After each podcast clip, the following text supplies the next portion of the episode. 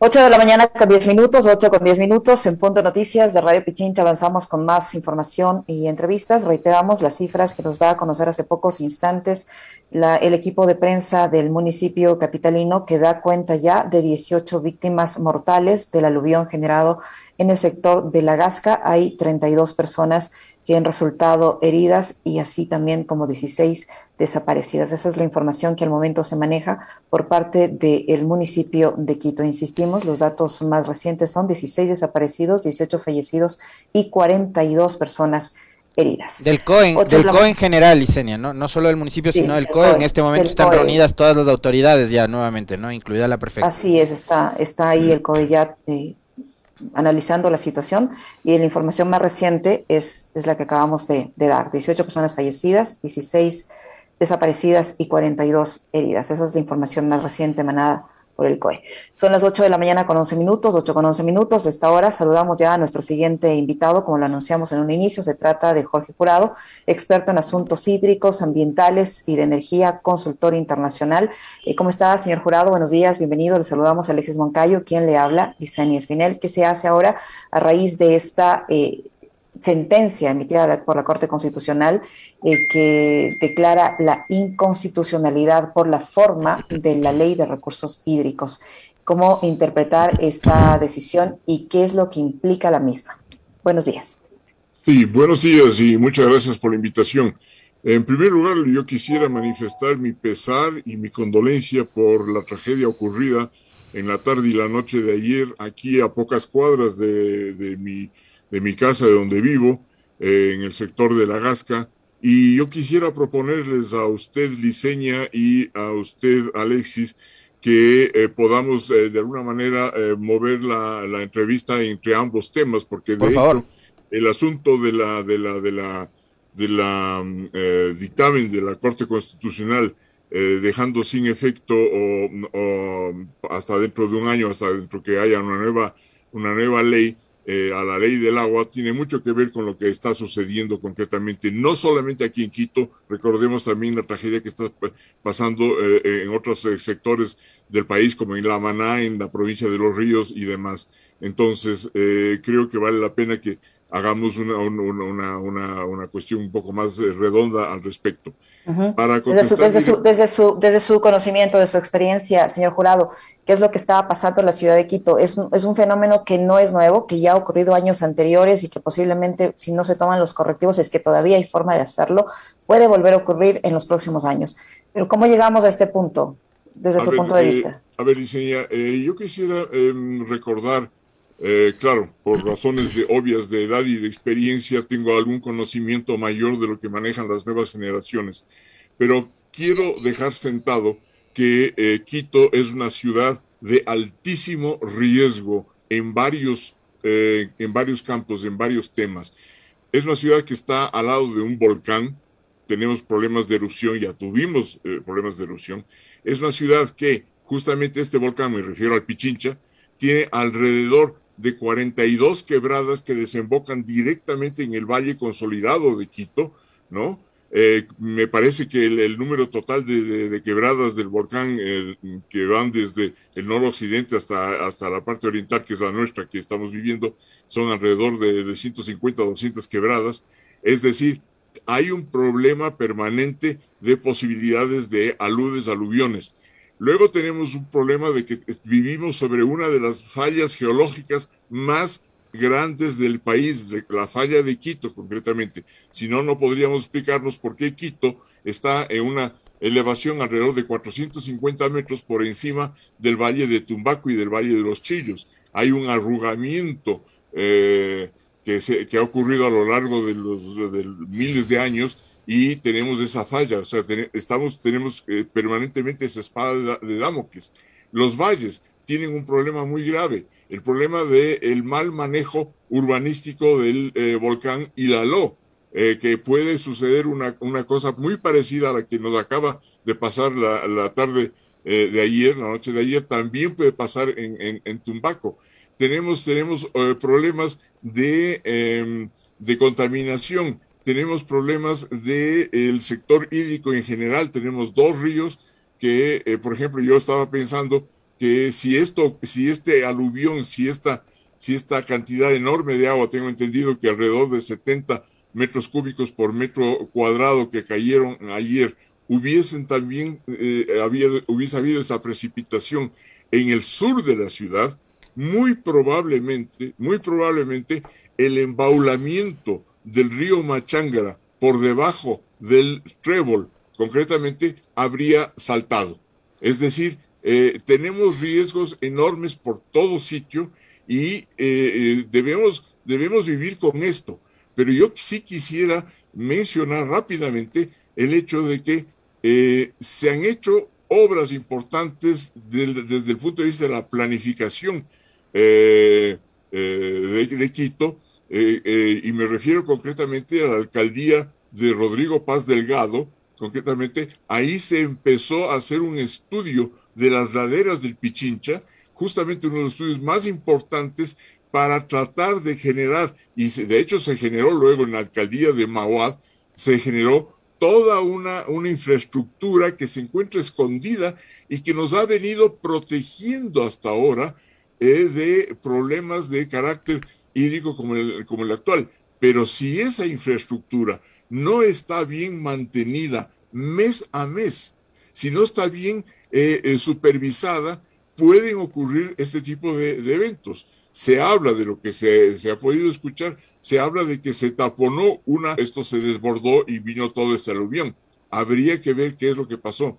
Se habla, por ejemplo, Jorge. Eh, un, segundo, un segundo, por favor. se, habla, se habla, por ejemplo, del hecho de que se ha talado algo del bosque protector ¿no? Para un proyecto que me, enteré que eso existía, aunque sea una, un proyecto privado, eso es un absurdo. Yo le escuché a la señora vicealcaldesa hace unos momentos y yo me pregunto este momento, ¿existen, se hubo, hay, existe un estudio de impacto ambiental para que pudiese haber habido un permiso eh, municipal para la construcción de ese tipo de proyectos? Eso tenemos que averiguar. Eso nos deben las autoridades. No solamente decir, se dieron permisos, pero ¿por qué se dieron permisos ambientales para ello? Tenemos que saber si hay un estudio de impacto ambiental y qué es lo que ese estudio de impacto ambiental pudo haber dicho concretamente respecto de un proyecto de esta naturaleza.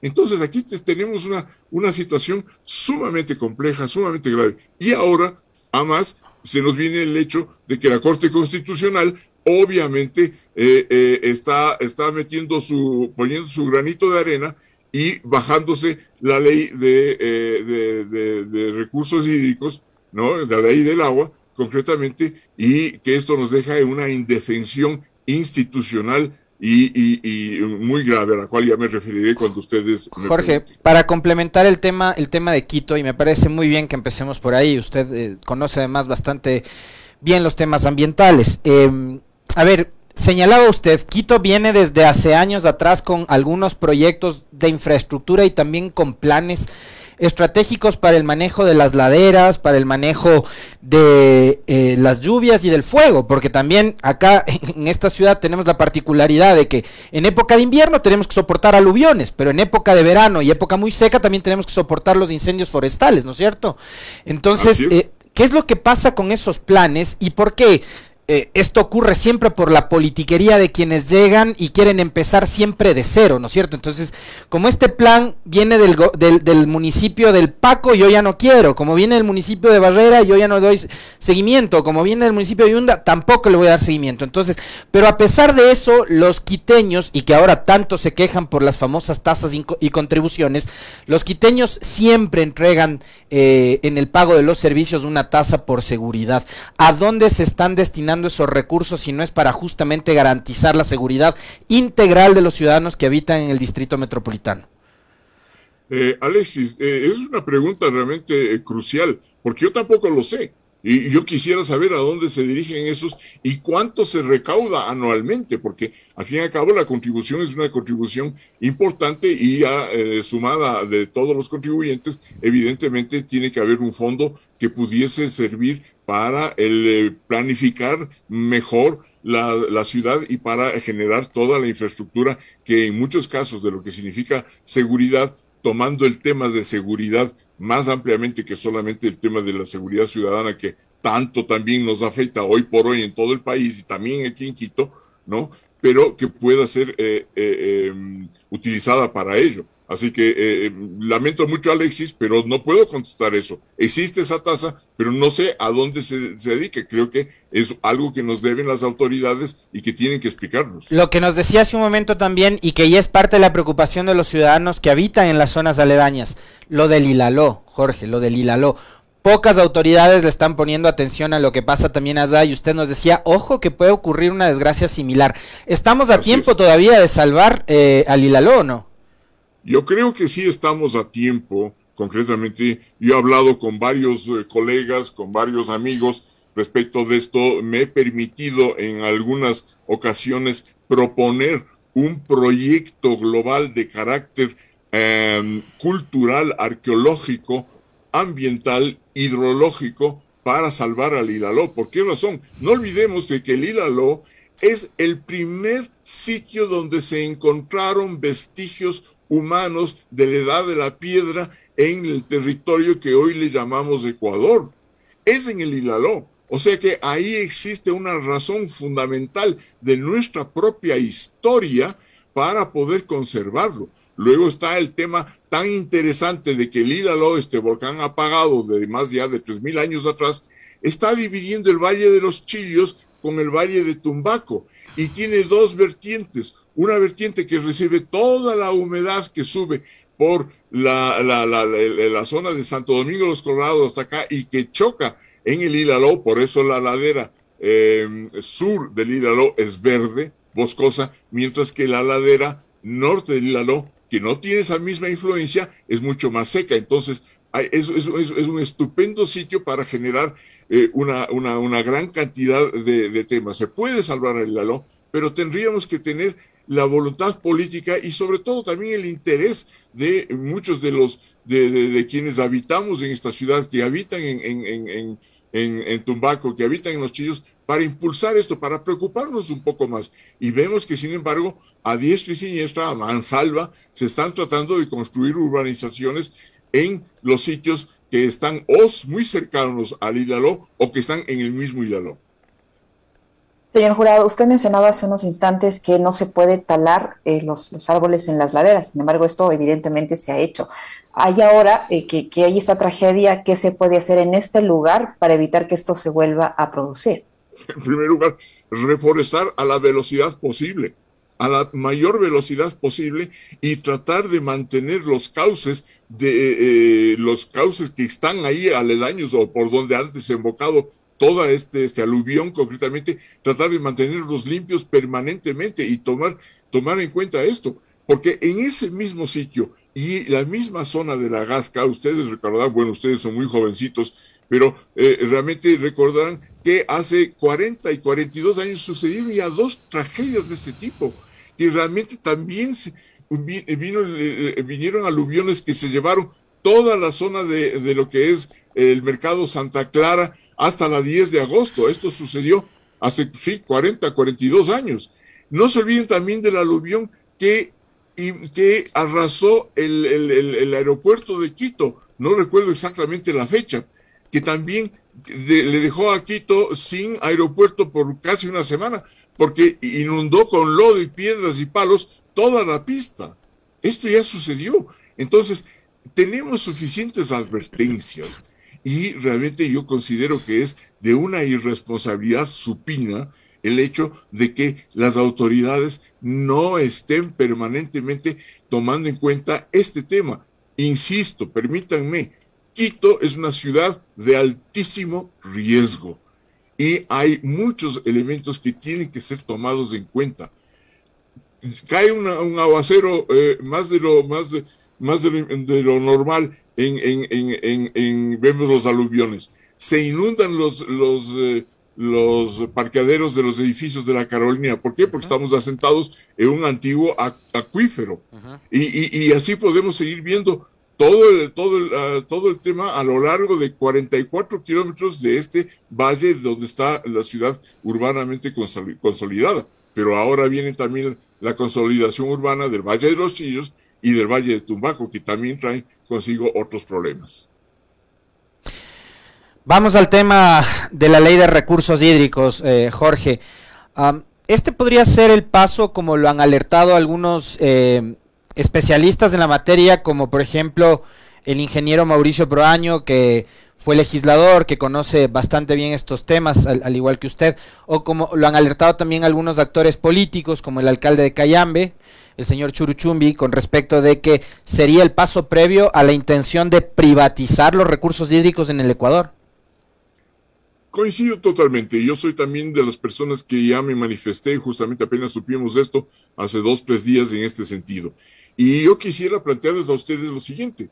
A mí me sucede y a mí me parece que es sumamente extraño el hecho de que luego de que una demanda, una demanda que fue impuesta por el entonces em, presidente de la CONAIE, el señor Herrera, y por luego por el, entonces presidente de la Ecuarunari, señor Pérez Guartambel, concretamente en el año 2015, que haya dormido esa demanda durante prácticamente seis años, ¿no? Para que ahora de repente cobre vida y la Corte Constitucional, que tengo entendido está haciendo un trabajo arduo porque tenían muchas cosas represadas, pero me parece sumamente extraño de que justo ahora, en esta, en esta coyuntura política, eh, realmente revivan esta demanda y en un plazo, según lo que se puede leer del dictamen de la, de la, de la, de la Corte Constitucional, prácticamente entre, entre, entre noviembre y, eh, y enero, eh, dictaminan esto y le, le, dan de baja a la, a la, a la ley de, del agua, me voy a referir así rápidamente porque tiene un nombre mucho más largo, ley de recursos hídricos y no sé qué más, entonces le dan de baja esto. Y por supuesto, esto genera un proceso de, de, de, de, desazón, de incertidumbre institucional, ¿no? Porque, porque además las consecuencias, eh, eh, puedo hablar algo del tema jurídico, pero no es mi campo, pero sí creo, sí estoy convencido de que luego de este, de este curioso, de este curioso eh, tema que se, que se inserta en la coyuntura política del país, no olvidemos de que la CONAIE está llamando a protestas en los próximos, en los próximos días. Esto puede, en primer lugar, generar división en el sector indígena, en las organizaciones indígenas. Ya ¿Por qué, podemos ¿Por qué señor jurado? ¿Por qué esto puede generar división? ¿Qué hay detrás de esto? ¿Quién se va a beneficiar? Ah, muy simple, muy, muy, muy, muy, muy simple. Eh, es, obvio. Divide y vencerás, la máxima romana de hace 2500 años, ¿no? Eh, eh, pero el asunto es, ¿quién está diciendo esto? Ayer, el señor Pérez Guartambel ya saludó esta, esta decisión, ya saludó que está totalmente de acuerdo con ello, porque según él, esta ley no servía para nada y era una ley que eh, eh, adolecía de una serie de, elementos. Entonces, hay otros grupos, por ejemplo, lo que ustedes acaban de mencionar, el tema del, alcalde de Cayambe, que en cambio sí está avisorando eh, de la posibilidad de la privatización del agua, a la cual yo me sumo. ¿Por qué razón? Porque curiosamente em, la, el dictamen de la Corte Constitucional le delega expresamente al presidente de la República para que en un año eh, presente una nueva ley, totalmente nueva, de, del agua. La pregunta que me hago yo es, tomando en cuenta, conociendo cuál es el plan de gobierno del señor Lazo, conociendo cuál es el, plan de gestión del, señor Lazo y sabiendo y viendo todo lo que se ha hecho en estos últimos seis, siete meses de gobierno, podemos perfectamente generar una probabilidad bastante alta de que esa ley que ha sido delegada directamente al Ejecutivo, esa nueva ley que ha sido delegada al Ejecutivo, tenga un carácter netamente privatizador. Ahora, me pueden decir, pero la Constitución prohíbe la privatización del agua. el agua tiene que ser eh, gestionada de forma por el Estado y por las comunidades. Pero ¿cuántas veces en el último plazo, en el último año, realmente la constitución de la República ha sido pisoteada por las patas de los caballos? Entonces, yo realmente sí tengo un temor importante respecto de que pueda entrar un proceso de privatización del agua luego eh, el momento en que se presente la nueva ley. Habría sido interesante, habría sido muy interesante que, por ejemplo, la eh, Corte Constitucional dictamine y diga que se haga conjuntamente el proyecto con la Asamblea y que se haga conjuntamente el proyecto consultando a las organizaciones sociales. Eso habría sido lo razonable, porque el tema del agua, aparte de ser un tema eminentemente técnico, es un tema primordialmente político. Es político, es político por el hecho de que todos dependemos del agua, todos dependemos del manejo del agua. No olvidemos de que hay alrededor de 15 mil juntas de agua, de, agua de riego y de agua potable que manejan el agua concretamente y que fueron correctamente eh, eh, gestionadas a través de la ley que este rato le están dando de baja y en las áreas en donde ni los municipios ni las prefecturas han podido generar servicio de agua. Por ejemplo, tenemos el tema del riego. A, través de sistemas y canales de riego, ¿no? Mucho, muchos de esos construidos con, con, mingas con las comunidades, además. Y, y, los, y los demás construidos por el Estado. Preséntenme ustedes un solo proyecto hídrico que haya sido construido por la empresa privada. Todo ha sido construido por el Estado en las diferentes épocas, en los últimos 60, 70 años, recordando desde el INERI, ¿no? Hasta los últimos proyectos, perdón, hasta los últimos proyectos que se eh, realizaron en, en, las, en la cuenca baja del río Guayas. Entonces, entonces, la pregunta es, esa gestión que está en manos, por ejemplo, de, las juntas de agua de río y de, y de, agua potable, ¿a dónde va a ir en un caso? ¿Quién va a manejar esto? Entonces, yo sí tengo eh, temor, tengo severas dudas de que exista ahora una posibilidad real de la eh, de que la gestión privada del agua entre realmente a eh, operar en el país. Quisiera también preguntarle, eh, Jorge, eh, porque esta ha sido una semana llena de tragedias para, para el Ecuador, ¿no? Lo que, lo que sucedió el fin de semana en la provincia del Napo, en el sector de Piedra Fina, eh, me parece que se llama, eh, una rotura en el oleoducto de crudos pesados y que también está generando un impacto ambiental súper fuerte y que ha llevado ya a los restos del, del, crudo hasta los afluentes más cercanos como, como el río Coca. Eh, ¿Se puede remediar un daño ambiental tan terrible como ese? A ver, remediar se puede remediar, pero va a tardar mucho tiempo, va a generar muchos costos y dependiendo de la voluntad eh, técnico-política de quienes están a cargo de controlar la remediación, ¿no? Va a tardar menos o va a tardar más. Hay un problema muy grave cuando hay un derrame de petróleo en la selva, concretamente en el bosque, en, el bosque, en el bosque primario y en este caso sucede porque eh, está en un eh, parque nacional, el Cayambe Coca, ¿no? Y es el hecho de que el, el petróleo se llega a introducir en, la, en, la, en, la, en, las raíces, en los tallos y todo más, y eso puede generar impactos ambientales durante años, durante años. ¿Por qué? Porque el petróleo se va degradando, va fluyendo poco a poco y habrá, perdón, y habrán em, eh, eh, em, desprendimiento de hidrocarburos eh, em, más livianos a lo largo del tiempo. Eso lo, vimos ya en el, en el, en el en los diferentes derrames que han existido en en Amazonía. Pero en este caso, curiosamente, eh, de lo que he podido leer de la prensa y de las declaraciones de eh, eh, la empresa del OCP, yo no he podido constatar de que realmente haya habido una acción emergente rápida y técnicamente adecuada. ¿Por qué? Porque cuando hay un derrame de petróleo, por la magnitud que sea, se tienen que aplicar los planes de contingencia necesarios, que necesariamente tienen que existir para cada uno de los oleoductos y diversas facilidades eh, petroleras, para justamente contener lo más rápido posible el, eh, el derrame. Si el derrame ya de alguna manera fue encausado o hacia, hacia y luego por, por, obvias razones de, de, hidrología llega a un curso hídrico mayor, se tienen que haber puesto barreras. Ya Petroecuador las tenía antes, yo no sé si OCP las tiene, si las puso o no las puso, pero esas barreras realmente deben detener, tienen que haber detenido el crudo eh, para que no siga fluyendo eh, eh, río abajo.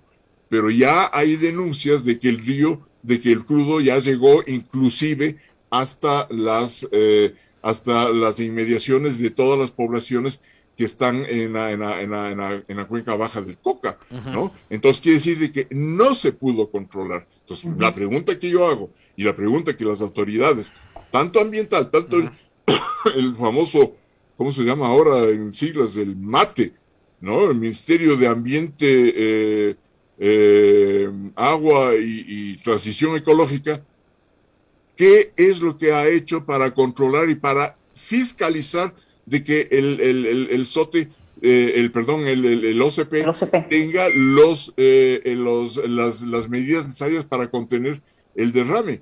Se le van a aplicar sanciones, dice el Ministerio del Ambiente, a, a, la empresa OCP, sanciones que podrían ir entre 4 mil y 80 mil dólares, porque ya han, ya han, detectado que este derrame está provocando afectaciones incluso en, el agua que consumen las personas de la localidad y que ha afectado al Parque Nacional Cayambe Cajas, Cayambe Coca incluso. Entonces, anuncia sanciones. Yo me pregunto una de lo que le escuché bien a usted, Liceña, una, una sanción de 80 mil dólares. Eso es un, eso, eso, eso Entre 4 mil y 80 mil que dice eh, la ley ambiental, ¿no? Peor todavía, pero pongamos el, el, monto máximo, 80 mil dólares.